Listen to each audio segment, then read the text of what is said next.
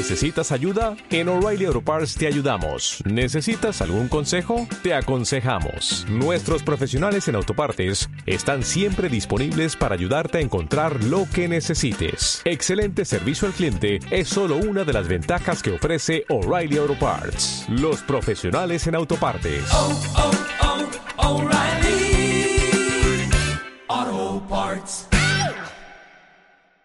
Son las 8 de la mañana. Caja 7 te ofrece los titulares del día. La coordinadora general de Podemos en Canarias, Laura Fuentes, considera alarmista el informe interno de la Policía Nacional que hoy publican La Provincia y El Día y prevé que prevé un flujo de migrantes hacia las islas de 140.000 al año. Fuentes asegura que no hay que pensar en estas cifras, sino priorizar la atención que se les da. También se ha referido a la petición de dimisión que hizo del ministro Marlasca y de las que se desmarcó la Dirección Nacional de Podemos. Ha asegurado que lo sucedido la semana pasada en la Plaza de la Feria y luego en Tenerife fue la gota que colmó el vaso. Tía, yo creo que, que en muchos casos quizá cambiar un ministro no va a cambiar las cosas, pero creo que había que dar un golpe en la mesa y espero que esa sensibilidad, conciencia que parece que quizás han tenido un poquito eh, después haya servido para algo. Yo no sé si podría venir un ministro mejor o peor, pero sí creo que se puede gestionar mejor y sobre todo coordinar mejor con nosotras como gobierno y, demás. Nuestros compañeros, yo lo entiendo, son socios de gobierno, tenemos que ceder en algunas cosas, tenemos que ponernos de acuerdo en otras, pero también cuando las cosas se hacen mal, creo que cabe decirlo En De la Noche al Día también hemos hablado con el secretario general de Comisiones Obreras, Una- Unai Sordo, que se ha mostrado partidario de las derivaciones de los migrantes a la península, donde parte de las plazas de los dispositivos de acogida están disponibles. Sordo considera que se debía haber activado esas derivaciones actuando con mayor valentía. parte de las plazas en los dispositivos de acogida en la península ahora mismo están disponibles y en una situación de emergencia como la que se ha generado en, en Canarias yo creo que había que haber activado esos traslados de personas que durante muchas semanas han estado en situaciones muy precarias, además con un riesgo de generar un conflicto que también se puede utilizar, se puede manipular Correcto. por la extrema por la extrema derecha y por tanto claro que había que haber actuado con mayor eh, valentía, no más allá de las medidas paliativas que ahora se han puesto. Mientras continúa la llegada de migrantes a las islas, 177 lo hacían la pasada madrugada a Gran Canaria, donde el dispositivo de emergencia les ha atendido. Lourdes Jorge es la portavoz del 112. Tenemos que informar que durante las últimas horas, durante la pasada noche, han llegado a Gran Canaria 177 migrantes. El 32 de ellos lo hacían en una patera que fue interceptada a las 10 de la noche, de origen magrebí, y los 144 restantes corresponden a cinco pateras que han sido interceptadas por salvamento marítimo durante la madrugada.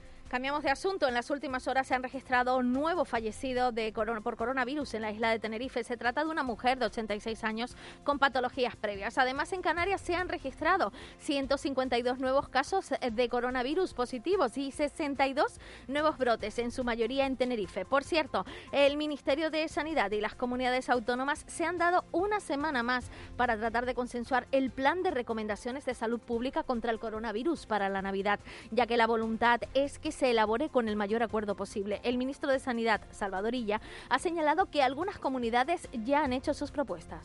En algunas comunidades, siempre pongo el ejemplo de la- las Islas Canarias, tienen un nivel de incidencia muy bajo, en otras tienen un nivel de incidencia más alto. Por tanto, en respecto a Navidad, eh, vamos a seguir el mismo esquema, que es que eh, cada uno tendrá que adoptar las decisiones en relación a la situación epidemiológica que presente su comunidad autónoma. Hay un nivel de preocupación conjunto, común a todos, y vamos a hacer un conjunto de recomendaciones. Creo que desde el primer momento hemos trasladado esto de recomendaciones y estamos trabajando en ello y hay distintos documentos de trabajo que no son más que eso, documentos de trabajo que tienen que ser completados con las distintas aportaciones para que tomemos al final una decisión al respecto. Y recordemos que estamos eh, en alerta por eh, vientos en Tenerife a partir de las 8 de la mañana del 26 y en Lanzarote y Fuerteventura desde las 12. La Dirección General de Seguridad y Emergencias la ha declarado y además insta a la población a seguir las indicaciones que se vayan dando desde esta Dirección General. Además, esta casa Radio Televisión Canaria cuenta ya con una nueva directora de informativos en Televisión Canaria. Es la periodista Malole Aguilar, que ha sido nombrada directora de los servicios informativos tras dar dar por concluido el proceso de selección siguiendo los principios de publicidad y concurrencia pública. Malole eh, Aguilar, que sustituye a Nieves Rocha en el cargo, lleva una dilatada trayectoria periodística desde diferentes medios y en 2005 ha desarrollado sus tareas en diversos apartados de televisión canaria. ¿Quieres vivir la vida en plan fácil? Descubre un mundo de ventajas entrando en cajasiete.com barra en plan fácil y da el salto a Caja 7. Salta conmigo, digo salta. Y si nos vamos al kiosco en la provincia encontramos que la policía prevé la llegada de 140.000 migrantes a Canarias. En Diario de Avisos hacen honor a Maradona. Muere Maradona, el mito de la mano de Dios. En Canarias 7 también se habla de Maradona y otros cuatro cadáveres avivan el debate sobre la falta del CIBE. Y el periódico El Día también abre con la policía prevé la llegada de 140.000 migrantes a las islas. En el país, España, Italia, Grecia y Malta se enfrentan a Merkel por la inmigración. Y en ABC la portada es para Diego Armando Maradona.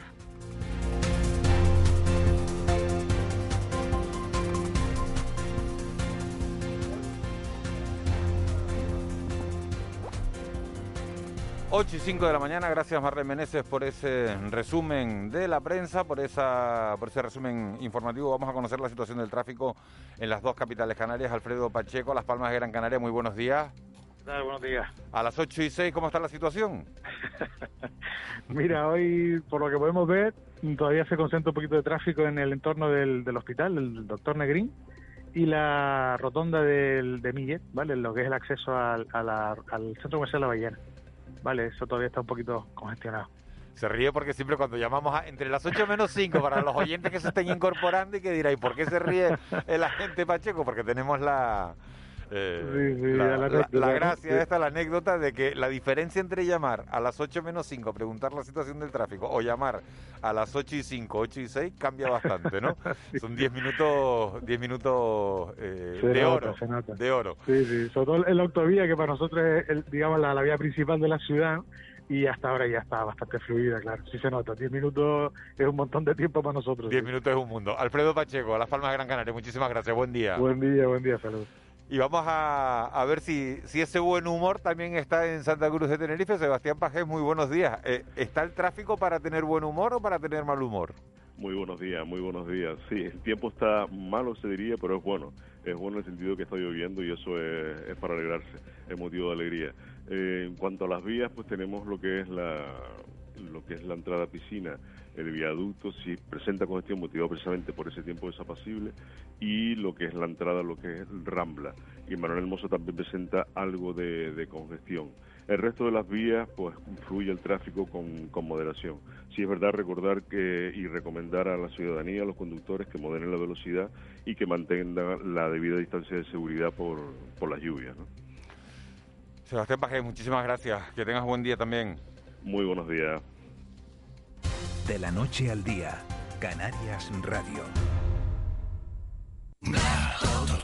Solo hoy y mañana el único Black Friday total en moda del corte inglés. Todo con un 20% de descuento en moda, lencería y zapatería, más un 25% de regalo para tus compras de este sábado y domingo. Ven a vernos y consulta las condiciones. No te pierdas el Black Friday total del corte inglés.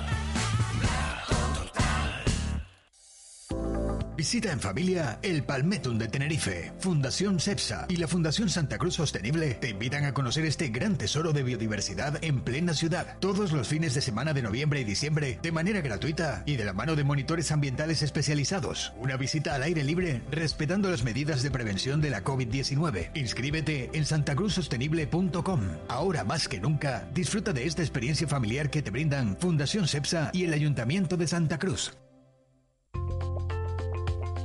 El Servicio de Creación de Empresas de la Cámara de Comercio de Santa Cruz de Tenerife continúa en estos momentos acompañando a los emprendedores. Si tienes una idea de negocio, te daremos las claves para que tu proyecto empresarial o profesional se convierta en una realidad. Llama al 922 100 405. Solicita tu cita e infórmate de cómo hacer tu plan de viabilidad de las ayudas o líneas de financiación. Proyecto subvencionado por el Servicio Canario de Empleo, cofinanciado por el Fondo Social Europeo.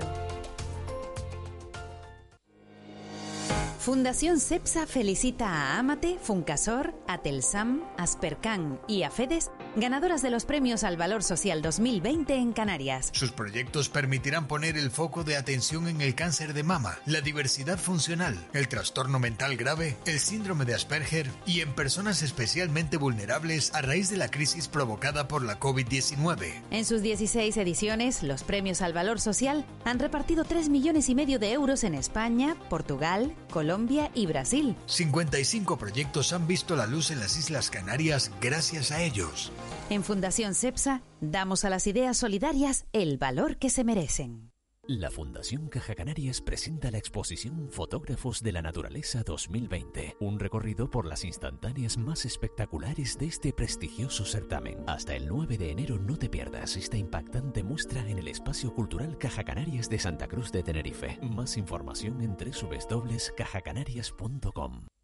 Cuando una empresa contrata a una persona joven, a una mujer o a una persona mayor de 45 años porque cree en su compromiso y ganas de trabajar, contribuye a crear una sociedad más justa, con oportunidades para todas y todos. Mejorar la sociedad está en tu mano. Súmate al reto social y empresarial de Cruz Roja e incorpora tu empresa Talento. Con la financiación del Fondo Social Europeo, el Ministerio de Trabajo y Economía Social y el Ministerio de Sanidad, Consumo y Bienestar Social. Vuelve el Black Friday total con ofertas increíbles. Televisor Samsung QLED Q75 de 55 pulgadas 4K, antes 1.249 euros, ahora 699. O móvil Samsung Galaxy A51 de 128 GB, antes 369,90 euros, ahora por solo 229,90. Solo hasta el 29 de noviembre y solo en el Black Friday total del corte inglés. De la noche al día, Canarias Radio. El desayuno.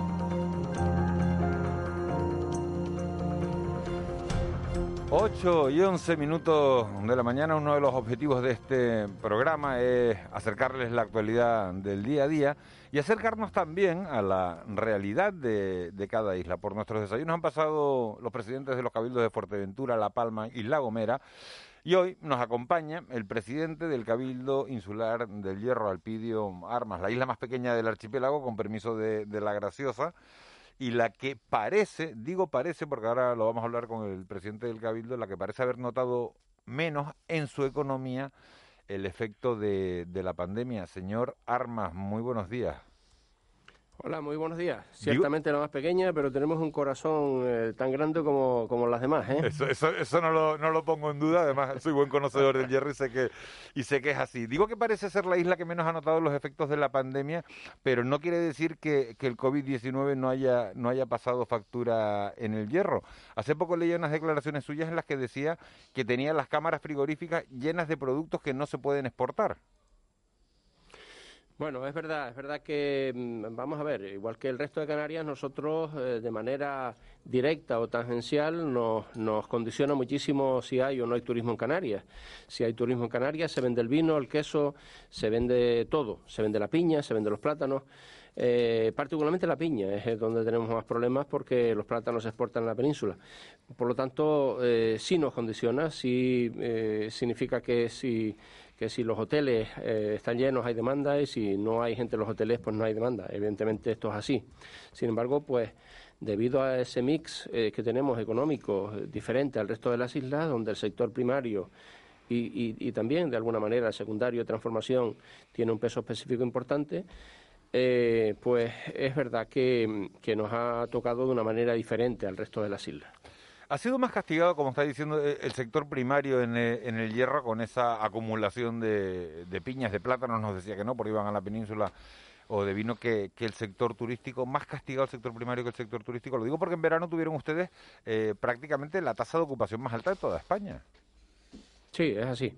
Yo creo que el hecho de que el hierro durante muchísimo tiempo haya estado sin ningún caso de COVID, pues nos puso en el mapa, juntamente con otras cuestiones, como, como el, la serie de hierro y demás, pues significó que, eh, que la gente pues tu, tuviera el hierro en, en, en, la mente a la hora de, elegir un destino vacacional.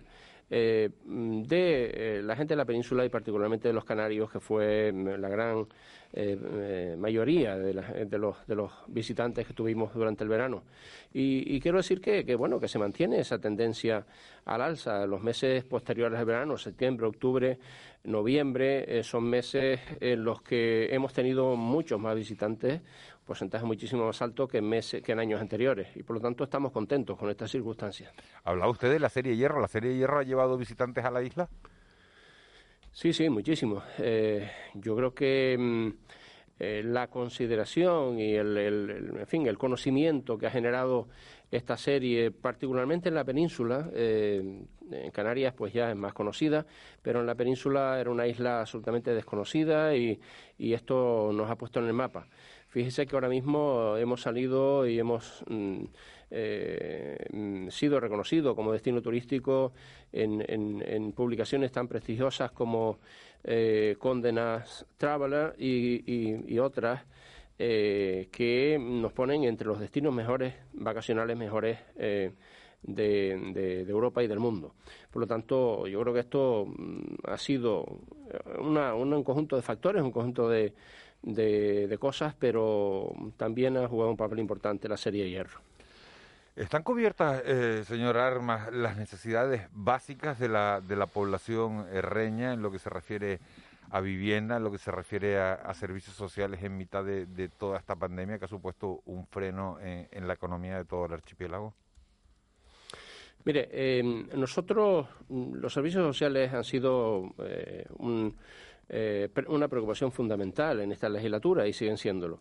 De tal forma que el presidente del Cabildo de Hierro es el consejero de Asuntos Sociales eh, y los eh, alcaldes de los tres ayuntamientos son los concejales de asuntos sociales. Esto se ha hecho así porque hemos querido tener eh, una interlocución al máximo nivel. eh, Nos reunimos con mucha frecuencia para tratar asuntos sociales los alcaldes y el presidente del Cabildo. Y eh, yo creo que hay un plan de mejora que hemos acabado con la Universidad de Laguna, con la Fundación Universidad de Laguna, de diagnóstico de los servicios sociales de la Isla del Hierro, en virtud de las nuevas, eh, el nuevo marco normativo de, de la nueva Ley de Asuntos Sociales. Y em, desde luego mm, también hemos introducido cambios en en los asuntos sociales, en las residencias y demás, y el compromiso que tenemos con, de nuestra gente, en la- los trabajadores y trabajadoras, los auxiliares geriátricos, eh, es eh, eh, digno de destacar. Por lo tanto, no hemos tenido ningún caso de COVID en las residencias por, precisamente por ese compromiso. La asignación para servicios sociales siempre es poca, porque siempre hay demandas que, que satisfacer. Pero yo estoy contento porque se ha implementado muchísimo. Tenemos, hemos tenido dos millones eh, cien mil euros más del presupuesto original el año pasado, y, o sea, este año, y eh, con, con, la, con, la, con el acceso a, a, la- a las posibilidades que nos da el nuevo marco eh, no restrictivo de las leyes nacionales, pues eh, tenemos la posibilidad de acceder a, a, otra, a otras posibilidades de financiación y otro marco regulatorio para, para utilizar dinero en asuntos sociales. Estamos implicados directamente en, tanto en el COVID como en, como en eh, la atención a los inmigrantes. Esto demanda muchos recursos y mucho trabajo por parte de nuestra gente, pero lo hacemos con todo gusto porque me parece que es el mejor, eh, eh, la mejor tarea, eh, el mejor legado que le podemos dejar a la sociedad reña. En algún momento, Alpidio Armas, presidente del Cabildo del Hierro, ha dicho que estamos teniendo un año difícil, pero que, que 2021 será incluso peor. ¿Lo sigue pensando? Bueno, vamos a ver. eh, esa era una apreciación eh, en vista de cómo estaba el marco en algún momento determinado. Yo creo que eh, es verdad que, que esta dulcificación de las, de las leyes nacionales, de la ley de sostenibilidad financiera particularmente y del acceso a de la relajación de las normas fiscales y del acceso a los remanentes y, y superávit eh, ha cambiado por completo esta situación. Nosotros hemos hecho un expediente de modificación de crédito del cual hemos sacado de los, de los dineros que tenía el Cabildo 23 millones de euros eh, y lo hemos pasado al capítulo 6 para poderlo aplicar en el, en el, en el año 21. Esto, con toda seguridad, nos, nos da una situación diferente, nos da un marco eh, eh, social y laboral de la isla del Hierro diferente al que inicialmente estábamos eh, considerando y, desde luego, mucho más optimista que, el que teníamos. El año 20 está resuelto, el año 21 va a haber una dinámica, como digo, de construcción y una dinámica de movimiento de las empresas de la Isla del Hierro muy potente. Y, bueno, eh, hay que considerar, sin embargo, que tenemos 10 millones menos de euros eh, del, del, en el presupuesto del Gobierno de Canarias y esto condiciona otros aspectos. Esta es la, la, la segunda vez que, que Alpidio Armas eh, preside el Cabildo de, del Hierro. El PSOE gobierna en, en los tres municipios, también en la Corporación Insular, algo que, que debería, no, no para que tenga menos dinero, sino que debería facilitar la, la gestión. Yo le pregunto, señor Armas, ¿cuáles son eh, eh, los grandes retos que tiene el hierro ahora mismo encima de la mesa? Nos están oyendo en toda Canarias y, y nos gustaría saber a todos cuáles son esos, esos grandes retos que tiene, que tiene su isla encima de la mesa. Eh, nosotros, como reto de la legislatura, eh, nos hemos propuesto mm, hacer una isla amable, con, sobre todo una isla amable con, con la gente mayor, una isla donde nuestros eh, padres y nuestros abuelos, después de haber trabajado intensamente durante toda una vida, pues tengan la recompensa de, de vivir con sosiego, con tranquilidad, bien atendidos. Este es el reto de legislatura, este es el reto más importante que tenemos, pero para eso necesitamos recursos, evidentemente. Y los recursos han de venir, pues, en, en primer término, el desarrollo turístico necesario y fundamental eh, para, para, que el hierro tenga economía. Eh, y después, evidentemente, también de, implementar y posibilitar eh, un mejor desarrollo del sector primario, que también es absolutamente esencial en la, en, la, en la vida de los reños. Los productos del hierro son productos eh, de reconocido prestigio, el queso, el vino, los higos pasados, la miel, eh, están cosechando mm, eh, pues todos los meses galardones y reconocimientos y esto nos hace pensar que con el trabajo y con y con el criterio adecuado pues podemos implementar el sector primario y que esto ayude sin duda también a la economía insular. Eh, buenos días, señor Armas. Eh, si la serie, la serie Hierro, mm, ha dicho usted que puso a la isla en el mapa, un poquito antes, eh, lo que la puso en el mapa fue el proyecto Corona del Viento, el proyecto de, de, de lograr una isla autosuficiente en materia energética.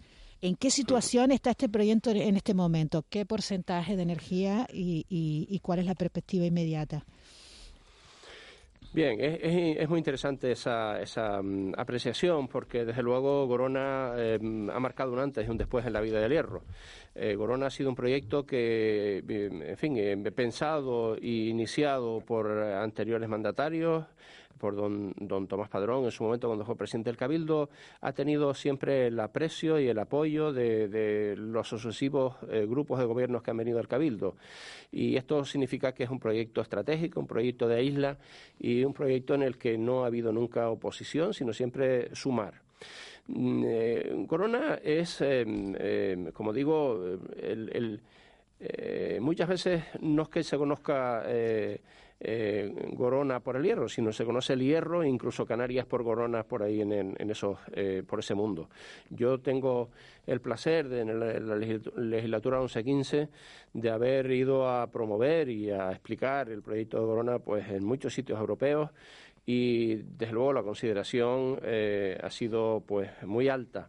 En este momento, en el momento, tengo que decirlo, en la anterior legislatura, pues creo que tuvo pues, una especie de parón, pero estamos eh, tratando eh, de diversificar, abrir el abanico de las fuentes de, eh, de, energías alternativas eh, para que Gorona llegue lo antes posible a ese 100%. Estamos en concreto estudiando pues la energía undimotriz, la energía de las olas, la energía de solar y fotovoltaica, los acumuladores, para eh, abrir ese abanico y que en un plazo pues el más posible, o sea, más pequeño posible de tiempo, eh, el hierro sea autosuficiente con energías renovables. ¿En qué porcentaje estamos ahora?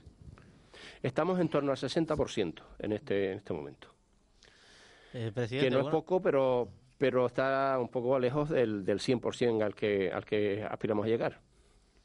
Presidente, buenos días. Eh, buenos qué, días. ¿En qué estado se encuentra el expediente para la, que ustedes impulsan para la declaración del silbo herreño como bien de interés cultural? ¿Y qué obstáculos eh, tiene en este momento, si es que tiene alguno? Hmm. Bueno, vamos a ver, eso está en el Parlamento y esto es un tema que para, para mm, tiene que haber un, una consideración y un, y un posicionamiento del Parlamento respecto a este a este esta posibilidad. Y, efectivamente ha habido dificultades y sigue habiendo dificultades eh, de índole técnica, según nos explican, y de sí administrativas y burocráticas que hace que no se haya declarado eh, el silborreño eh, bien de interés cultural. Esperemos que en un plazo lo más breve posible de tiempo esto, esto se, mm, en fin, se resuelva. Mm, nosotros estamos, eh, somos proactivos en la posibilidad y en la consecución del, del ese, sello que es definitivo, es muy importante para el silborreño de bien de interés cultural. ¿Lo más breve posible sería en esta legislatura o, o, quizás haya que esperar a la siguiente o a la siguiente? Mm, bueno, no, no, vamos a ver, nosotros queremos que esto sea ya. Eh, hay alguna cuestión eh, que, parece que, estaba resuelta, pero que no lo está, pero yo entiendo que es, muy posible que sea pues, en un plazo muy breve de tiempo. ¿Y qué dicen en La Gomera? Bueno, pues eh, no, no, no lo sé, pero los gomeros eh, que defiendan lo que tienen que defender. Yo eso no lo veo mal, pero desde luego nosotros en el hierro tenemos muy claro que el silbo tiene que estar eh, a ese nivel de consideración. Los gomeros lo tienen como en una categoría superior, como patrimonio de la humanidad, creo recordar. Eh, pero nosotros con, eh, queremos sacar este sello para adelante porque nos parece que ah. es de justicia y que queremos recuperar pues una tradición, un, tema etnográfico y cultural de, del hierro, eh, que en fin, yo, yo, yo nací aquí, yo soy herreño y yo me acuerdo perfectamente de mis abuelos y la gente del Pinar, de mi pueblo, silbando de un lado a otro y a mí me sorprendía que se comunicaran y, que, y que se entendieran esos mensajes. Por lo tanto, no estamos hablando de, de inventos nuevos, sino de algo que pasaba en el pasado y que de alguna manera se, se perdió y se ha recuperado eh, afortunadamente en, en, este momento. El presidente del Cabildo de La Gomera dijo que es una fantasmada. Bueno, pues es una apreciación quizás de don Casimiro Curvelo eh, que yo no comparto, evidentemente. Si, si eso fue lo que dijo, eh, yo no lo escuché, pero si usted lo dice, pues yo lo creo. Pero en cualquier caso, mm, no, no, no, no es esa nuestra, nuestra consideración. Nosotros aspiramos a que un, eh, una cuestión etnográfica, cultural y de carácter de isla se, sea reconocido a todos los niveles. Lo dijo en la cadena SER el 17 de enero de este año. Bien, bien, no, yo no lo pongo en duda, pero que digo que no estoy de acuerdo con esa, con esa apreciación. A lo mejor por ahí vienen los problemas técnicos, señor Armas. Bueno, eh, lo que nos dicen del parte del Parlamento es que hay problemas eh, técnicos de, plazos y de, cumplimiento de determinadas eh, em, consideraciones para que eso para que eso se lleve a cabo. Yo espero que, que eso sea, sea lo que esté sucediendo y que no sea otro tipo de problemas em, eh, como mm, los que apunta usted. En cualquier caso, sea lo que sea y sean los problemas que sean, nosotros vamos a estar eh, al tanto y vamos a tratar de solventar, sean esos o sean otros los problemas. Una curiosidad, mm, ¿se entienden un silbo y otro? ¿Es el mismo, es el mismo idioma?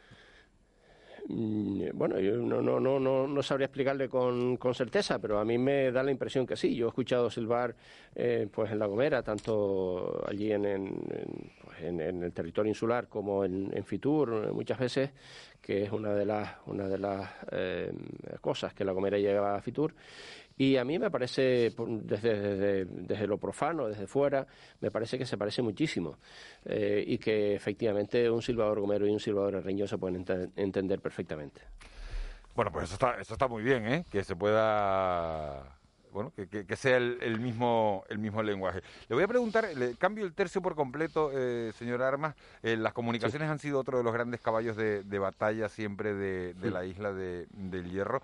Eh, ¿Qué les falta a ustedes ahora mismo para estar en la, en la situación que se consideraría ideal? Bueno, vamos a ver, eh, estamos trabajando para que las comunicaciones del hierro, esto, esto es un continuo. Yo, desde que me acuerdo, tenemos problemas con los barcos y tenemos problemas con los aviones, eh, problemas con, con, las infraestructuras aeroportuarias y se van mejorando algunas cosas, pero siempre hay deficiencias en virtud de que eh, hay más demanda, tanto de aviones como, o sea, de, de billetes de aviones como de barcos y de carga también. Vamos a ver, tenemos, eh, como se sabe, en transporte marítimo una obligación de servicio público que en este momento está a punto de reeditarse. Estamos en una situación que es compensación por déficit de servicio que, paga el Gobierno de Canarias a, una naviera, en concreto a la naviera Armas, para que haga este trayecto seis días a la semana eh, con Tenerife. Esto nos da garantía de que, de que tenemos un barco y tengo que decir que el transporte marítimo en estos últimos tiempos, en este último año y en el anterior, ha sido ha crecido exponencialmente más del 110% creo recordar respecto a años anteriores. En, este momento, como digo, se está eh, tratando de, ya salió eh, y se adjudicó eh, esa obligación de servicio público para los próximos dos años, que se la adjudicó a Transmediterránea tenemos, sabemos que tenemos dificultades, o que Transmediterránea tiene dificultades financieras y que, y que, bueno, no sé si en qué medida va a condicionar esto la obligación de servicio público. Lo que nos dice la gente de Transmediterránea es que efectivamente eh, eh, no va a haber garantía de que eso se va a cumplir porque si en algún sitio se justifica que, esté la compañía, incluso con, con esas con esos problemas financieros es el hierro porque tiene garantizado eh, del gobierno de Canarias esos dineros.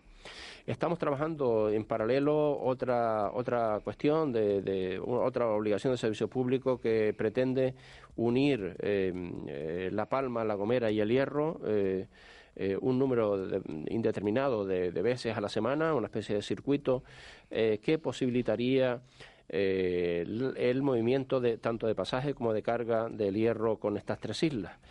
Esto es, eh, o puede ser, un antes y después también, porque mm, no solo podríamos tendríamos que ir con la carga por Tenerife, sino que directamente la podremos llevar a la, carga, a, La Palma eh, cuando vayamos a exportar eh, o importar carga de la península, ahorrándonos el trayecto de los cristianos Santa Cruz de Tenerife. Eh, por lo tanto, yo creo que es muy conveniente y desde el punto de vista turístico, pues evidentemente tanto los gomeros y los palmeros como la gente que viene y va a La Palma y que quiere hacer dos islas, eh, pues tiene una posibilidad inmediata ahí para hacerlo. Por lo tanto, en transporte marítimo estamos trabajando a esto, vamos a ver si, si lo logramos. Y en transporte aéreo, pues yo creo que está dimensionado. Eh, eh, nuestra pretensión es que con Gran Canaria haya dos vuelos, dos vuelos diarios, no uno como en este momento. En determinados momentos del año, pues eso sucede así, pero yo creo que durante el año es conveniente que eso suceda para que mm, el turismo de Gran Canaria y la gente que va y viene a Gran Canaria pues tenga una posibilidad diferente de venir al hierro. Eh, por lo tanto, digo que eh, hay cosas que mejorar, sin duda, pero que las perspectivas son mm, halagüeñas y de lo que se trata es de, cumplir esas expectativas. Al principio de esta entrevista, eh, presidente, habló usted sobre el impacto, sobre todo, de, bueno, de la parálisis económica provocada por la pandemia para el sector primario del hierro y la acumulación al final de, digamos, de, stocks, de productos tanto elaborados de industria agroalimentaria como de, la agricultura de mm. Pero con todos esos excedentes, ¿qué, se puede hacer? ¿Qué se ha hecho?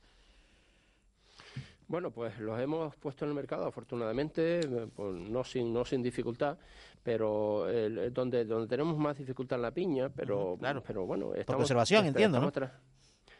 Eh, sí, sí, efectivamente. Estamos tratando de, de, elaborar productos. Ahora mismo estamos eh, tratando de poner en marcha de nuevo la fábrica de mermeladas, eh, básicamente para, para hacer una mermelada de piña que, nos pueda pues dar cierta posibilidad en aquellas piñas que no son de categoría A, sino de, otras categorías y, el excedente de piña que no se vende. desde luego no es fácil y no es fácil porque además la piña se vende toda en Canarias y considérese que el hierro produce el 85% de la piña que se produce en España. Eh, produce, pues... el 85% de la producción española de piña. Sí, sí. No, no, no mucho menos que, un país como Costa Rica, que es el mayor productor mundial de piña. Eh, tenemos, en fin, hay una diferencia, pero, pero estamos eh, compitiendo eh, con, países, con países enteros con una potencia extraordinaria en la producción. Por lo tanto, y, en calidad, desde luego, estamos a la cabeza de, todos los países. Las características organolépticas de la piña reña, particularmente la roja española, que es la que, eh, más que la MD2, pero la roja española tiene unas características especiales que la sitúan en el, en el, en el top de la consideración de los, de los em, consumidores. Y por lo tanto es un producto estrella, es un producto que tenemos que cuidar y estamos trabajando con el Gobierno de Canarias, estamos tratando de, de invertir para que la producción de la piña reña eh, tenga garantías y su venta, desde luego, esté garantizada. Eh, señor Armas, eh, ¿cuánto es el tamaño de una familia media en el, en el hierro? Se lo digo, se lo digo por, la, por las medidas restrictivas estas de la Navidad, ¿no? De, en la reunión que tuvo ayer el, consejero, el ministro de, Sanidad con los consejeros de las comunidades autónomas y se llegó a proponer casi lo de medidas asimétricas, es decir, donde haya elevadas tasas de contagio, ¿no? Pues a lo mejor autorizar a, a seis personas y solo convivientes y, y, y, donde haya eh, menor tasa de contagio, a lo mejor eh, aceptar esa propuesta de algunas autonomías como Madrid o Barcelona que, apostaban hasta, hasta por 10 personas. El Hierro es la isla con, con menor tasa de, eh, de contagio. ¿Serían suficientes seis personas para poder celebrar una Navidad en condiciones? Hombre, eso depende de las circunstancias de la familia. Desde luego, pues la mía se quedaría corta. Eh, tengo, ¿Tendría, tendría que dejar algún cuñado fuera o a, algún ah, hermano? sí, sí, sí. Si hay que dejar a alguien, se deja un cuñado, sin duda. Pero... ¿A los hermanos no? Pero... No, no, a los hermanos no, en ningún caso. No, no, bueno, es una... ustedes son un montón. ¿Cuántos, son ustedes? Bueno, somos cuatro hermanos y una hermana, somos, somos cinco, más mis padres que Son siete, son siete, uno, uno, uno, uno se queda fuera, ¿eh? Somos siete, si no, no, pero que después están los cuñados y después están los sobrinos, es una familia muy grande, ¿no? Por lo tanto, bueno, eh, lo que quiero decir con esto es que, mm, a ver, yo, yo entiendo las medidas restrictivas y, no solo las entiendo, sino que creo que son oportunas. Eh, siempre hemos dicho, y, yo creo que nos ha ido bien con el tema de la COVID por esto, siempre hemos dicho que vale más pecar de, exigente que de laxo. Y, hemos tratado de, aplicar eso a todos los niveles en la, en la consideración y en la lucha contra, contra el COVID. Eh, si pueden ser seis, mejor que nueve. Y si pueden ser cuatro, mejor que seis. Evidentemente, estamos en una época de Navidades, pero tenemos que saber que, estamos, eh, esto es una enfermedad, esto es una pandemia global y debemos ser conscientes de la importancia que tiene, sobre todo para determinados colectivos, sobre todo para personas eh, que, tienen unas patologías eh, concretas y, una edad pues ya avanzada, no conviene exponerlas a este tipo de riesgos. Alpidio Armas, presidente del Cabildo del Hierro, muchísimas gracias por haber estado esta mañana en, los desayunos, en el desayuno de, la noche al día, por habernos acercado a la, realidad del hierro y por habernos dado su, opinión sobre asuntos de actualidad. Como siempre, un placer. Muchísimas gracias, Alpidio Armas, presidente del Cabildo del Hierro y, y, toda la suerte del mundo. 8 y 36 minutos de la mañana, seguimos en De la Noche al Día, unos consejos publicitarios y nos metemos en, en tiempo de tertulia, en tiempo de mentidero. De la Noche al Día, Canarias Radio. La Fundación Caja Canarias presenta la exposición Fotógrafos de la Naturaleza 2020, un recorrido por las instantáneas más espectaculares de este prestigioso certamen. Hasta el 9 de enero no te pierdas esta impactante muestra en el Espacio Cultural Caja Canarias de Santa Cruz de Tenerife. Más información en www.cajacanarias.com. Humillarla no forma parte de mi juego. Ni acepto, ni comparto contenido íntimo. No controlo el contenido de sus redes. Actúa, hackea la violencia machista. Ministerio de Igualdad, Cabildos Insulares. Instituto Canario de Igualdad, Gobierno de Canarias. De la noche al día, Canarias Radio. El mentidero.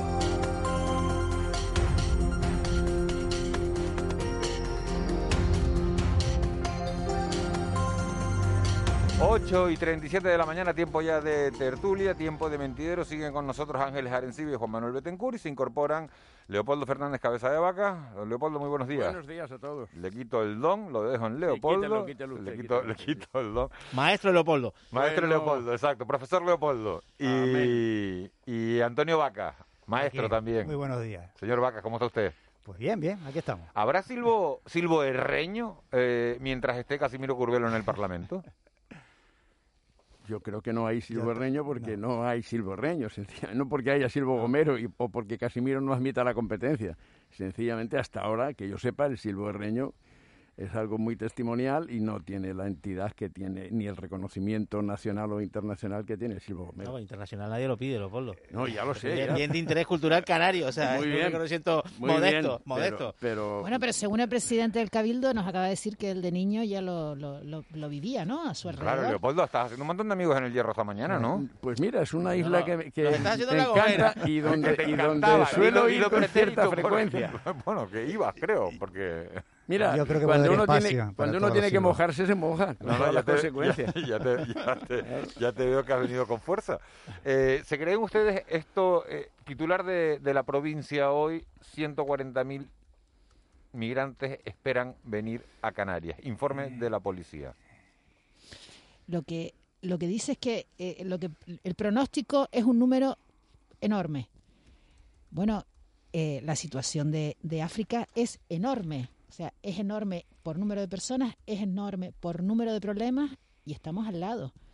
Y viene el, el, cambio climático, los efectos del cambio climático que van avanzando, ¿no? Entonces, hombre, a lo mejor esa cifra exacta, no, pero eh, desde luego estamos ante un proceso que irá a más. ¿Le dan credibilidad, Leopoldo Antonio, a, esta situación? A ver, eh, tomo la palabra yo ahora.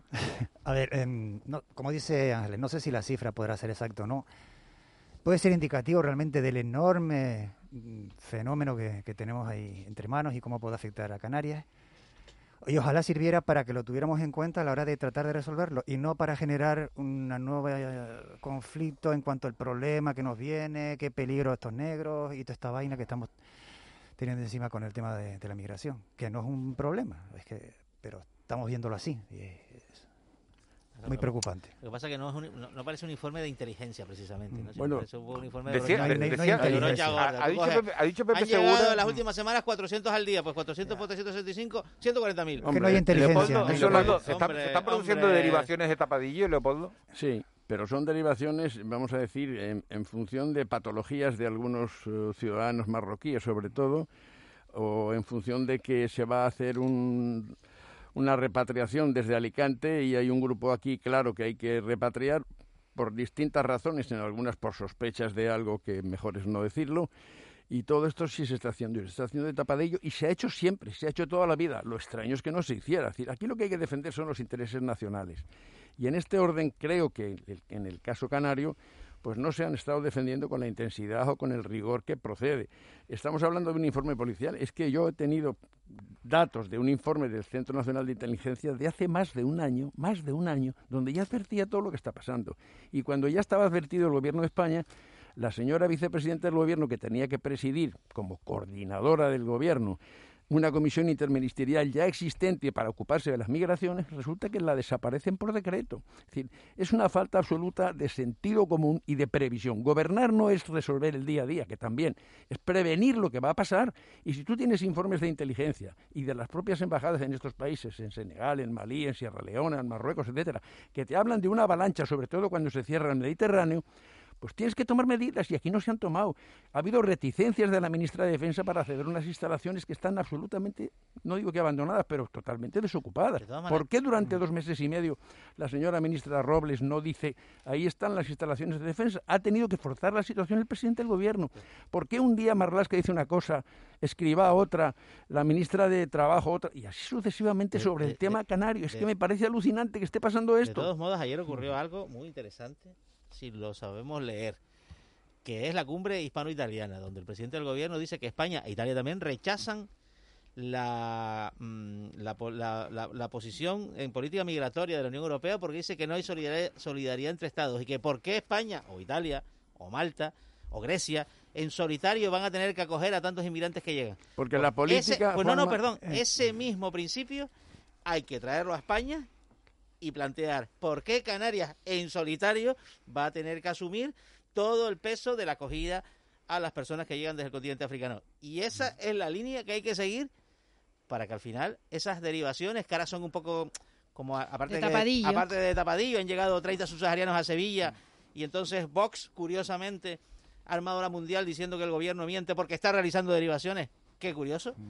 Eh, eh, ese, es el camino a través del cual encontraremos solidaridad interna para luego irnos a Europa pero es que el documento... A pedir solidaridad, externa. Que, por cierto, en 2015 Alemania, siempre lo digo, no me canso de decirlo, acogió a 1.200.000 sirios y España, gobernada por Rajoy, no cumplió con su eh, compromiso de acoger a 18.000.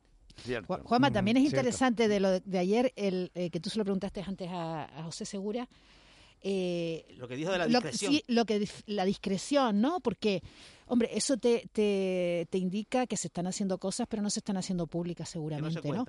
y que no se cuentan, y no se cuentan porque se teme seguramente el, el, el, el, el consabido efecto llamada, pero ¿no? ocultarlas es difícil. Pero, pero ¿eh? sí, ocultarlas es difícil, pero pero bueno, si no se dicen a boca llena desde un panorama público, desde un desde una de una, una rueda de prensa, una declaración pública, pues bueno, suceden.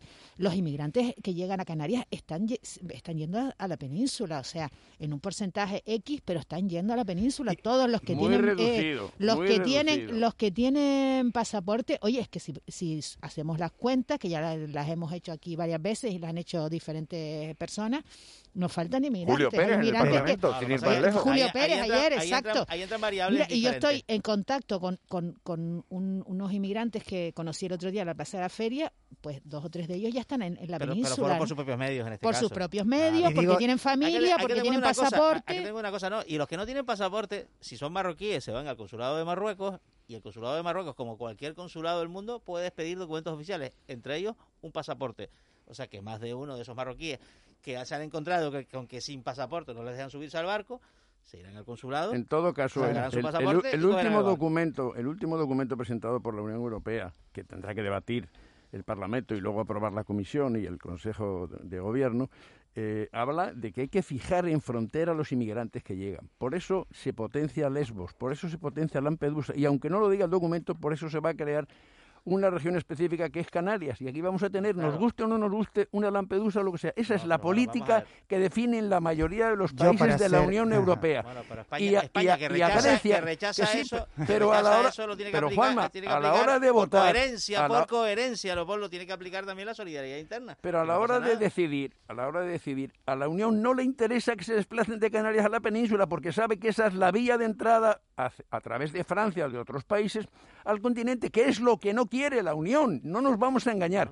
Y por eso paga millones y millones a, Lesbos, a, Grecia. Vamos a ver, no lo quiere la y Unión, a Italia. Ni, lo quiere ninguno de nosotros. Si hay algún defensor de la inmigración irregular aquí que lo diga, yo estoy en contra. Por, eso las medidas más radicales son las que está tratando de aplicar, que a mí tampoco me gustan. Si puede ser, con el tema de las derivaciones y el tema de la transparencia, esto que está haciendo, que se están haciendo de tapadillo, y, y sí parece lógico que sea así. Ahora yo digo la lectura desde, desde aquí en Canarias para la sociedad canaria que esto no se esté contando, que realmente no son, no se están quedando aquí, que se están derivando, sea de la manera que sea, lo que está generando es este, este, esta carrera loca, a ver quién hace las declaraciones más disparatadas, medios, eh, políticos, empresarios, y en la sociedad canaria lo que está creando es una división, una ya no digo polarización, o sea, que fractura. pero completamente, o sea, a ver quién esto está más roto, a ver, no sé, yo la sociedad desalmado parece que es lo que vale estar aquí tratando de de ver al que viene de fuera como que nos va a quitar lo que no tenemos, no sé. Pero Antonio, después ocurren de, eh, situaciones como la de Órsola y las declaraciones de este vecino que, hemos puesto hoy otra vez porque un Unai Sordo las había escuchado y, se nos queda el alma muy reconfortada, ¿no? Y vemos que realmente... el pueblo es mucho mejor que sus comentarios. Realmente somos como somos y, consideramos que, bueno, que somos semejantes, ¿no? Sí. Pero hay una realidad inalienable que es la que decía Pepe Segura. Van a seguir viniendo. No sé si 140.000 o 14.000 o 1.400, pero van a seguir viniendo. Mientras en África haya hambre, haya guerras, haya conflictos, el cambio climático al que aludía Juanma, todo esto son fenómenos imparables y entonces la gente se va a buscar la vida. ¿Dónde? Donde más cerca tienen. ¿Qué quieren? La, la, bondad y el progreso europeos. ¿Y qué, con, quién me puede llevar mejor a Europa que Canarias? Nadie. Pero mira, voy, nadie. pero Pablo, te, voy a dar un dato. O sea, un poco, yo estoy en contra de la inmigración irregular y, yo y todos. y, tenemos que. A veces, nos confundimos. Y tenemos, y tenemos que pararla. Tenemos que pararla. No, no, vamos a ver. Hay que regularla. En Europa, en Europa entran cada año a trabajar y a vivir dos millones de extracomunitarios. Dos millones. Y entran irregularmente 140.000. No, Por eso, no, no, bueno, sí, digamos, que, digamos que se quedan. Son datos de Eurostat, la oficina, la oficina de estadísticas de eh, la Comisión Europea. Se quedan en un Eh, limbo vale, jurídico. En 2015, que fue el máximo, fueron entraron eh, irregularmente en Europa 1.800.000 personas. Hombre, ¿por qué? Porque un millón y medio vinieron de Siria. Entonces, es verdad que fue un año pues marcado por, por, Sí, un- por por la un guerra. drama, Sí, claro, por un drama gigantesco, ¿no? Yo entiendo los principios de la política europea de combate contra la inmigración. Entiendo hasta algunas cosas que dice Marlasca. Lo que no entiendo es la incoherencia del gobierno español que diga es que hay que ser solidarios en Europa. Y en España también. Es lo que digo. Claro, claro que sí. Lo que yo no, lo que yo no entiendo, y les cambio el, el tercio, es que ayer, cuando le pregunta a una periodista a Salvador Illa, una vez te- terminada la reunión de los consejeros autonómicos de, de Sanidad con, eh, con el ministro, que una, una reunión a la que, a la que asistió la, comi- la comisaria europea también de, de Sanidad, le preguntan, ¿le ha presentado alguna comunidad autónoma ese plan que ustedes pedían para sustituir los PCR por los test de antígenos? Y dice Illa, no, de momento no tenemos nada encima de la mesa. No se supone que Canarias ha presentado. Canarias yo creo que lo ha presentado. O por lo menos así No nos sé, lo han hecho saber las autoridades. O sea, no pasa que aquí se ponen también Eh, a compararse unos con otros. Y ese es el problema, porque si se lo doy a Canarias, entonces luego llegará, y, y las circunstancias tampoco son análogas, ¿no? Di- di- análogas. Dicho esto, hay, hay, hay, hay una especie de carrera por hacer las menores restricciones posibles en Navidad que a mí me Sí, sí. sorprende. A mí también. A mí me Sí, sorprende porque que en, lo- Tene- que en Todos- Tenerife, todos los que en sanitarios han dicho Tenerife- que- que en Tenerife, donde la limitación es de seis personas y los casos no bajan, ya estamos diciendo, pero bueno, se, se relajarán las medidas para Navidad, pero, cuando, pero vamos a nos- esperar que bajen los casos, por favor. Al contrario, favor, por, sí. muy duro que sea, yo creo que hay que endurecerlas precisamente porque son situaciones que no controlamos. No. No, no es un poco, no es un poco infantil, no es un poco infantil decir nosotros queremos seis personas mm, máximo y dicen otras comunidades autónomas. No, no, no, nosotros diez. A la, a la media Pero hora. qué, pero qué, qué tiene, qué tiene, vamos a ver, qué explicación científica hay a eso. Pero- o pero- sea, pero- hay, alguna, Andalucía, hay alguna con Andalucía que ha dicho que los menores no cuenten. Eso me parece que Pero fue bueno, gallego, ¿no? El- bueno, el- que el- eso lo ha dicho Alemania. Es que Y el Alemania gallego, tiene Ni los menores, ni las mascotas, ni los A- cuñados. Y Alemania queda y tiene media, 10 ahora me- y no da- cuentan los menores, pero es que Euskadi dice, me parecen bien 6, pero claro, le parece bien 6 con una tasa de contagio en Eibar Claro, miremos, de claro. 2.400 casos por cada 100.000 habitantes. Ese es el 2.400. tema. De En función claro. del, de Es que, estamos es que estamos hablando que la media española es de 340 casos en estos momentos por cada 100.000 habitantes en 14 días. Y estamos hablando en Eibar de 2.400. Hay otra polémica que ha saltado. El señor Ábalos el otro día estuvo por aquí de visita.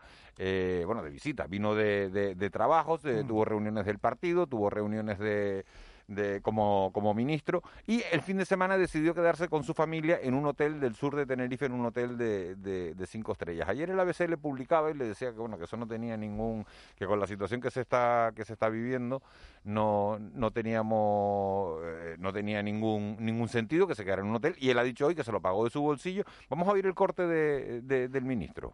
Todo está pagado por mí, todo, porque como ya sé de qué va esto, pues hasta el transporte, el transporte del vehículo que alquilé, que alquilé, para que no fuera ningún coche oficial, también lo pagué yo. Por supuesto, los aviones y los hoteles. ¿Se hace política con todo esto? No, pero a mí me parece muy bien que se lo pague él. Claro, Hombre, hombre, tiene claro. que- yo creo que se lo tiene que pagar él. Bueno, eso es obvio. Claro. Creo que estaba promocionando el turismo y, y no lo han entendido bien. Él Y me parece aquí, muy bien que claro. se gaste el dinero aquí. Que se Claro. gaste un ¿Sabes lo que pasa? ¿Sabes lo que pasa? Que Lo que pasa es que el No, ABC no, lo yo- que publicó es que había sido con dinero a, a- Con dinero público. con dinero público y que se había traído a la familia problema. y que había alquilado cinco habitaciones pero para bueno. los escoltas, para su problema. familia Sí. y que poco menos que había estado La en- información lamentablemente carecía de rigor Pero sí tengo y que no decir- estaba bueno, contrastada. a, mí, a mí, en fin, eh, Ábalos que se lo paga él, muy bien, la explicación, el coche de alquiler, me parece todo fantástico. Pero también digo una cosa. Qué casualidad que un montón de reuniones en Canarias y visitas de ministros son los viernes. Sí. Acaban en fin de semana todas. Bueno, pero si se lo pagan él. A mí no me parece mira, mal, a, mí, derecho. a, mí, a mí eso no Que me parece mal, es decir, ya que, ya que vas y dices, oye, voy a Canarias, voy a estar tres horas de, de avión, si te lo Pues pagas tú el fin de, si te lo pagas tú el fin de semana, ¿cuántos de aquí, cuántos de nosotros eh, hemos ido a, a trabajar a otra isla y dices, oye, preferentemente el viernes es que y aprovecho Estás comparando, estás y aprovecho comparando la exigencia, la exigencia ética a un profesional cualquiera, cualquiera eh, a- a No, la hombre, no, a no, no, yo digo que mientras me lo pague de mi A un ministro bolsillo. en una pandemia, en una situación que ha venido a lo que ha venido, con una crisis migratoria que tiene a la sociedad crispada, como dice Antonio. Yo creo que hay Pero elementos también- añadidos que hay sí. que tener presentes. A ver, a ver, si Juanma, yo creo que hay que común. criticarlo, Juanma, yo creo que hay que criticarlo por, por lo que vino a hacer y lo que hizo como ministro. Bueno, Y después, si él, eh, con su dinero, se va más tarde a Madrid pues porque quiere aprovechar. Es, fea, la foto. Imagínate la portada del ABC, una foto con los migrantes del muelle de Arguineguín que han venido a ver y el embañador tomándose, es verdad que es su tiempo libre, tomándose una caña que tiene todo el derecho del mundo a hacerlo el domingo en un cinco estrellas de del sur de Tenerife o del sur de Fuerteventura o el sur de que es de los pocos que, están abiertos también hay que, que es de los pocos queda exactamente igual. pretendemos pretendemos que esté dándose con un silicio en la espalda. Vamos a ver es, un hombre que tiene un trabajo intenso y que necesitará surf en el inicio de la segunda ola pues es oportuno pues no es oportuno. A mí me parece mucho más grave que el señor presidente del gobierno se venga a la maleta o se vaya a Andalucía a Doñana o a los Montes de Toledo a residencias oficiales del patrimonio nacional y se lleve a todos los amiguetes. Eso sí me parece grave, aunque, aunque los amiguetes vayan por su cuenta. no, que fueron, fue con unos amigos. Un montón de amigos, de, estudios y de infancia y de ahora. Yo, estoy más con Ángeles, yo creo que hay que ver más los resultados y un poco con el tiempo que mientras desempeña lo que tiene que hacer, que es lo que estamos poniendo en solfa realmente. Vamos a poner el, otro el otro sonido de, del día, que no sé si les va a parecer o no una frivolidad o les va a parecer la noticia de, del día. Ponemos el sonido. Ahí la tiene Marabona, lo marcan dos, pisa la pelota Marabona, arranca por la derecha el genio del fútbol mundial y es el tercero a tocar para Borruchaga siempre Marabona, genio, genio, genio, ta, ta, ta, ta, ta.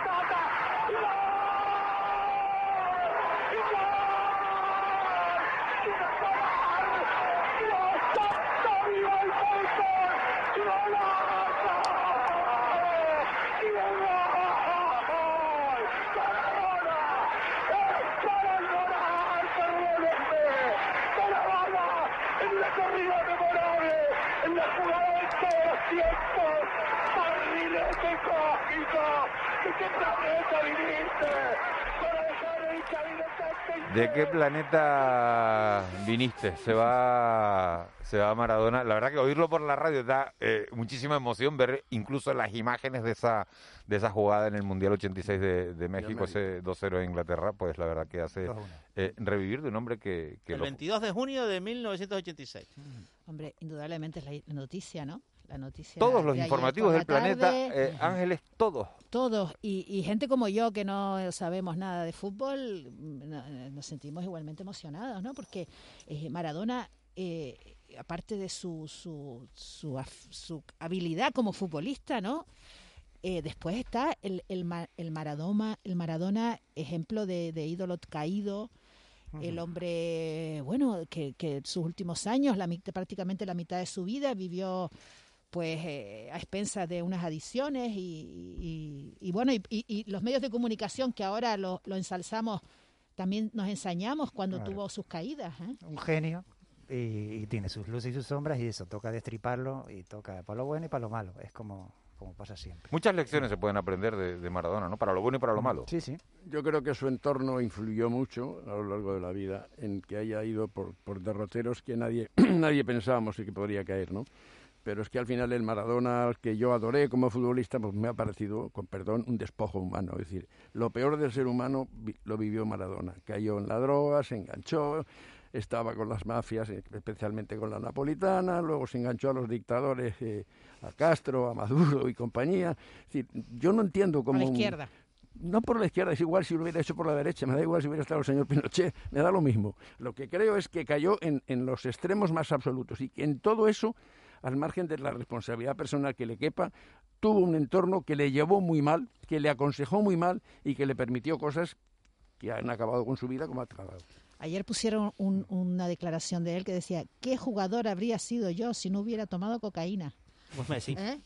Pues em, Messi. empezó, empezó en Barcelona, por desgracia. ¿no? Pues y que nunca quiso ser ejemplo, pero no, no le quedó otra. Curiosamente, curiosamente, ¿De quién era la, transmisión que hemos oído? Diego, Maradona fue, Diego Maradona fue muy, muy respetuoso con eso del equilibrio interinsular, ¿no? Porque jugó una vez en el Estadio Insular y otra vez en el Heliodoro. O sea que, y además con 10 años de diferencia, un partido de Copa del Rey. Con el en, el Heliodoro, en el Heliodoro los pulsaron. He visto, un vídeo ayer, los expulsaron por una.